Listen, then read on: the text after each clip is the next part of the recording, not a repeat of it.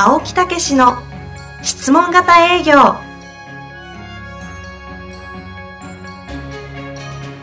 営業それは商売の原点。トヨタ大阪ガス生協などの営業マンも実践。2万人を超える営業支援を行った青木武氏が営業の真髄を語り尽くします。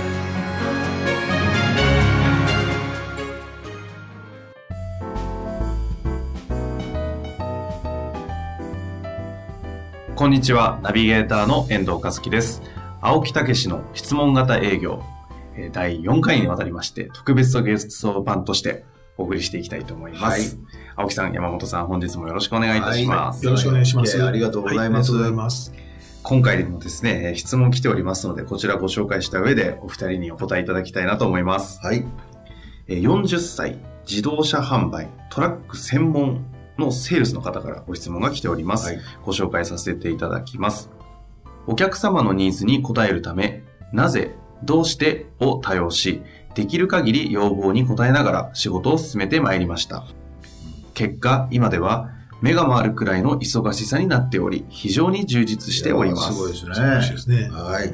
が、充実しすぎて自分の時間が全く取れないなど、弊害も出始めてきました。この状況は状況でありがたいのですが、これからのことを考えると健康面も含め心配になります。そこで仕事量、かっこ時間をコントロールスキル、えーするスキルがありましたら教えてほしいのです。決して仕事が嫌いなわけではありませんが、上手に選別していきたいと考えております。何卒よろしくお願いいたします。というご質問です。はい。えー、というようなね、ことでございますが、山本さんもね、はい1200書体をお抱えになってね、それで実はいろいろ聞いてると、秘書の方が3人いたはい、のって。3人いらっしゃいますね。見てるね、2600名と。はいねえ、すごいですよね。だからもうその過程ではどんどんどんどん忙しくなっていきたいっていう、まさにこういうようなこと、そうですね。もう目が回るぐらいの、はそういう時期ありましたですか？あります。ありありましたというか、まあ、うんあの、自分でどんどんアポイントを取っていくので、え健康面も含めると、そのアポイントは、私は自然と自分で調整してるなとは思ってるんですけえど、ね。ああ、なるほど。でええ私は、まあ、あの、まあ、この方へのアドバイスに合致するかどうかわかんないですけど、やっぱり人生で最も大切なものは、まあ、仕事ももちろん大切なんです。ええ仕事って言いますか、あの、成果を出すという、まあ、欲求っていうのは人にはありますから、はい。でそれ以外にもちろん、家族だとか、うん組織って言いますかね。うん要は、これ、愛の欲求っていういうらしいんですけども、はい要は自分が愛する、所属してるチームだとか、あるいは家族に対してどういう接し方をするか、うんそういうことも含めて、これも大事ですよね。うんこれがうまくいかないと仕事も逆にうまくいかないケースもありますよね。でもう一つはやっぱ健康ですよね。はい。この3つだけ考えても、バランスよくやっていかないと、特に健康を害したら全てを逆に失ってしまう可能性がありますよね。はい。いうバランスを考えてもちろんやることが大事なんですけども、一番その中でバランスを書くのが、どちらかというと仕事って言いますかね。えそれが自分の思うようにできないことがあると、逆に愛の欲求も健康の欲求も、まあ、逆に達成できないことがあるんじゃないでえしょうか。どういうことですか、それは？仕事がうまくいかないために、ええ。家族に当たってみたり、ああるいは組織に当たってみたり、あ。ねあるいは仕事がうまくいかないためえ。に、ん。焼け酒を飲んでですね、ええ。やっぱ健康を害したり、はい。で逆にこの方の場合は仕事が今うまくいってるわけですから、そうですね。そのバランスの中でえ健康だとか家族に、あるいは組織に対するどういう配慮をするかということを、もちろん考えてあげるだけで済むのでえ。、そうなんですよね。この場合は逆にええ答えは簡単じゃないかなそうなんですよ、はいこれ実はこの段階へ来たっていういうことですねね、おはい客様に質問して、お客様の、うん状況にもお答えして、充実感、非常に充実してますっていう、ここがまさにね、ポイントだと思うんですよね。すねだからすごい成長してるっていうことですよね。ねだ。から今、山本さんおっしゃるようにですね、実は仕事がお客様に喜んでもらえてなかったり、いい仕事になってなかったら、うんそれこそもう自分はしんどいですよね。そうですね。ええで、そうすると、当然、こう、うまく自分のストレスが出てきますから、すね家族に当たったりね。そうですね。ええ私結構説明型営業の時あったんですよ。そうですか。なるほどね。あのね、先が見えないほど怖いことないですね。ないですね。ね。不安ですよね。ええだから、まあ、さっきの紹介法でもああったと思うんですよ、以前のお話の中でもね。うん、やっぱこういう風にしていけば、必ずうまくいくんだそうですね。ええ、だから、私も過去に聞いたことあるんですけど、本当の自信とか安定っていうのは、はい実はお客さんが何人いるかじゃないんだ。そうです。うん要は自分の中のこのやり方をこうしっかりとこう培って、そね。えーその延長上でその未来が見えるっていうかね、そうですね。その時に初めて安定するっていねそう。ですね。ええはい今のお話なんかまさにまさしくそうですよね。ねだからその紹介法を見つけるまでとそれ以前とじゃあどうでしょもう全然違いますね。はい。うね本当に。えだからまあそういう意味ではあのいい段階へ来てるということですよね。そうですね。ええ。じゃあええ。それと、もう一つはい。付け加えさせてもらうと、その、忙しさのあまり、ねなんていうか、こう、商談だとか、あるいは仕事自身もですね、え結構こう、短絡的になるって言いますかね、えはいはいはこう義務的になるって言いますかね、はいはい。そうなるケースもゼロではないと思うんです。い。なるほど。その時にやっぱもちろん大事なのが、ええ。自分の使命感と言いますか、はい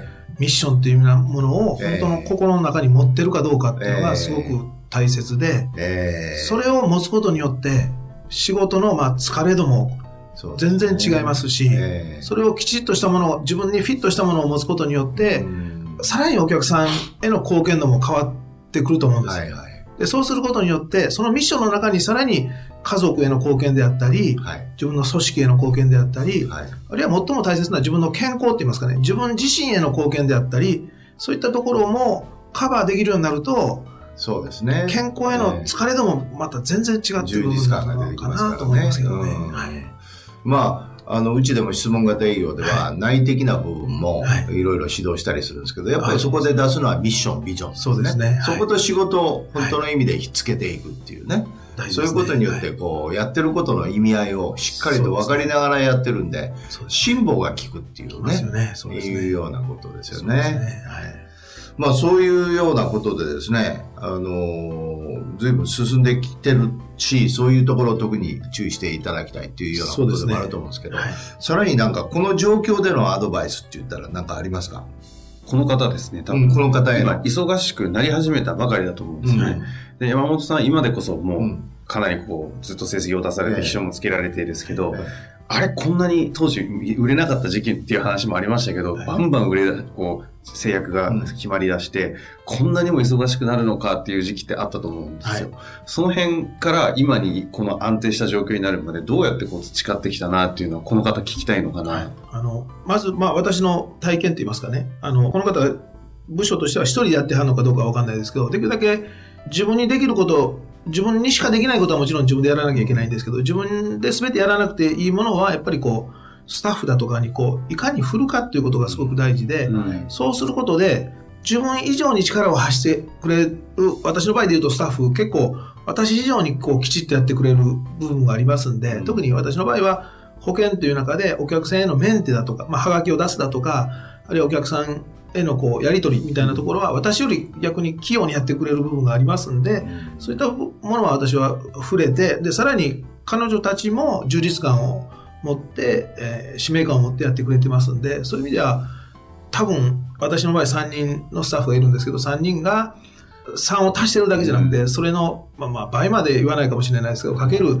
えー1.5倍ぐらいの力をまあ発揮、お客さんに対してできていけてるのかなっていうのが私はすごくこう嬉しいですし、まずはそういうところを見直しながら、そのスタッフも含めた自分の使命感みたいなものを、あの調整していくと、ますます充実してくるし、自分の時間もその中では作れるようになるんじゃないかなと思いますけどね。はいだからこの方多分仕事、えーね、から見ると、また事務的なことをやってくれる人もいると思うんでね。うんそれをやっぱりその方々とまた協力をいただくというようなことですよね。はいそれともう一つですね、私の方からはね、はいあの、お客様に対しても、あの、きちっとそういうことをあのお伝えする。はい。えー私がまあ過去に指導した、えートヨタのセールスマンでですね、えーすごくこう優しい人がいるんですよ。はいそうすると人気が出てくると、はいこう自分が対応してるのにまた別のお客さんが来る。あちょっとお待ちくださいって向こう行って、またちょっとお待ちくださいって、こうやって、もうだんだん自分が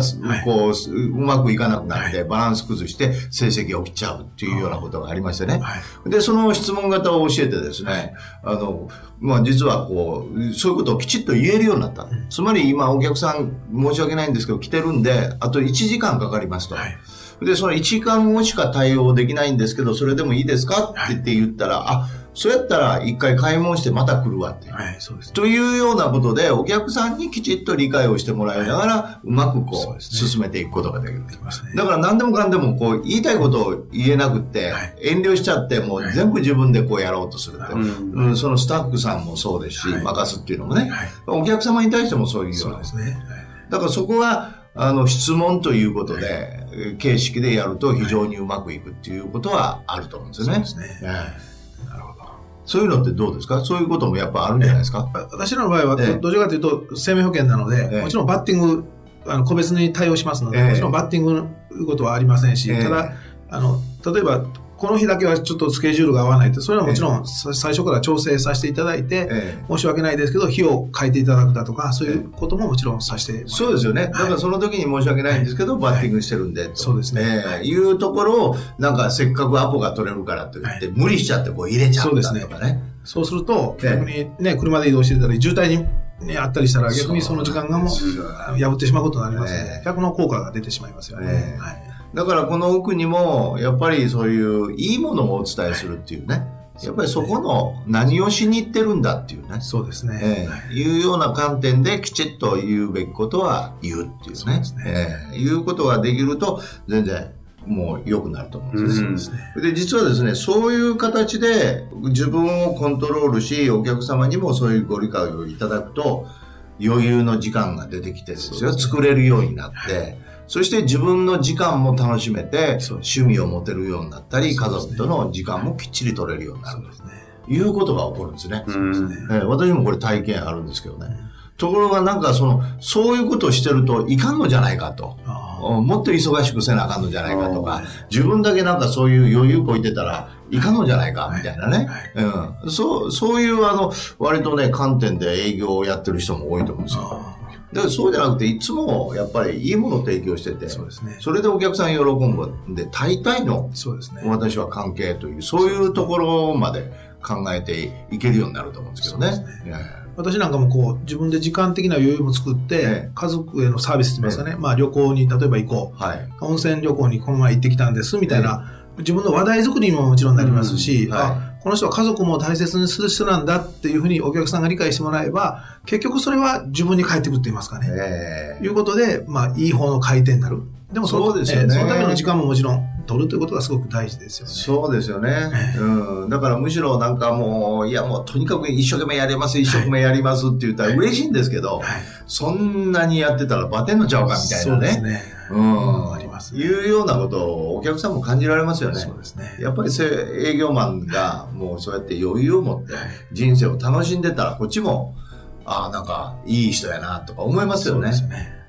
お互いにこう上を目指して本当の意味で充実した内容にしていこうという気持ちが現れますよね。そうですね。なんかその仕事をしながらだと、その普通に仕事をしてるした、スタートしたばかりの時って、その仕事に対して、例えば営業であれば、営業を通しての自分の使命って、普通スタートってないじゃないですか。すね。ただこういう忙しい状況になってくると、もう考えざるを得なくなってくるんで、この方いいタイミングなのかなと思うんあですかもしれないですね。で、その時に、この間のお話ですと、まあ、青木さんであれば1対1の方に対してお役立ちをしたいとか、山本さんであればその逆立つというのをこう広げていきたいみたいな感覚を持ってやってるっていう、それ何かしらのこう自分の仕事を通して見ている使命感を前提にそういう話ができちゃうわけじゃないですか。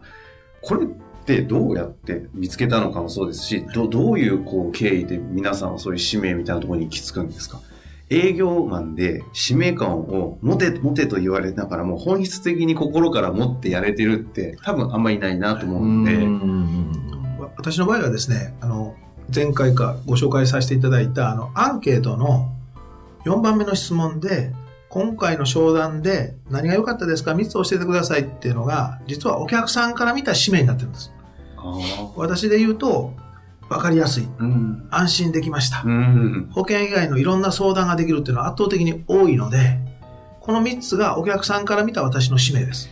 で、さらに、家族にも私は実は、私に対してどんな要望があるかっていうのを、これはいいところを聞くんではなくて、どんな風になったらあなたたちは嬉しいと思うっていうのを聞きました。うんで、私の同僚、今のソニー生命での秘書さんだとか、あるいは同じ営業所の方に、あなたたちは私がどんなことをすれば喜んでくれる？みたいなことを聞きました。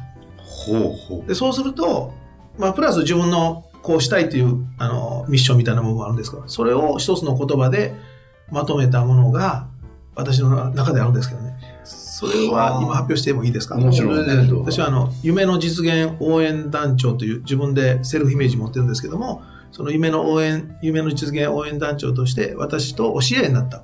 別にお客さんとは限らないんですけどね。お知り合いになった方の夢を一緒に発見したり、夢を一緒に実現していく。それの応私のいろんな今までの経験だとか、私のいろんな人脈、知識を使って、それを応援していくことが私の使命だと思ってるんです。っていうことを、まあ、名刺交換したりするときにはそういう話をしたりすることもあります。うんでそうすると、それを自分の中で入れてますから、それをこの方もぜひ見つけられたらいいんですよね。はい。私の場合は、やっぱり自分で、やっぱり営業に迷った時ね、はい何のために私は営業してるんかなっていうようなことで、やっぱり自分のミッションをたどり着いたのが、はいやっぱりスタートなんですね。はいえーまず自分は正々堂々と、えーまず自分のセルフイメージとしては正々堂々と、はい決して恥ずかしい仕事じゃない、やろうっていうことと、それからやっぱりお客様に対しては自立のサポート。はい。ということで我々は教育をお手伝いしてる。だから自立してってもらうことが仕事なんだっていうことで、いろんな仕組みも全部自分で考えたり、えー答えを見つけるという方向でお客様を導くということは持ってスタートしたんですけど。でもね、やっぱりね、お客様のさっきの声があるじゃないですか。はい。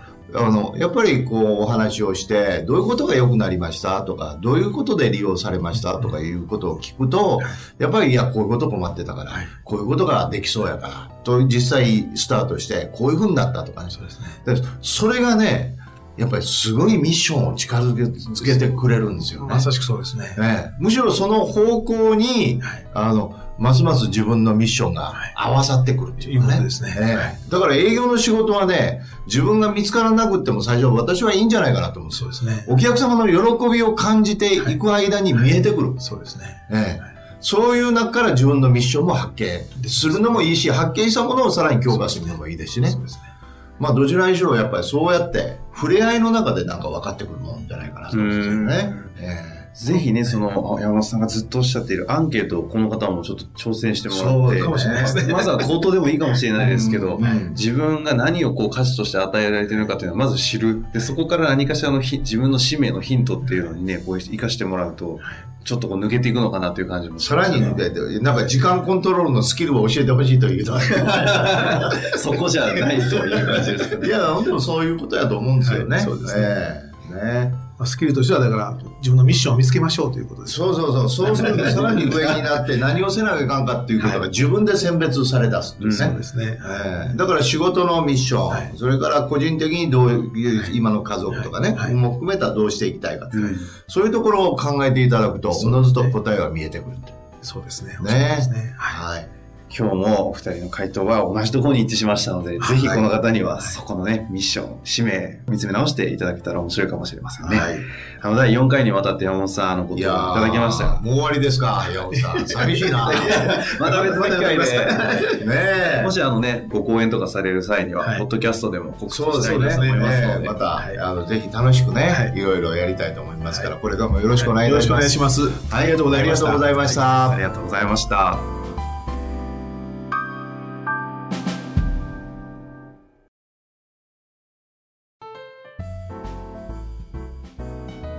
遠藤和樹です。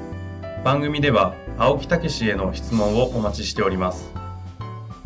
ウェブサイト質問型営業のホームページの右サイドにあるポッドキャストのバナーからアクセスいただきお申し込みください。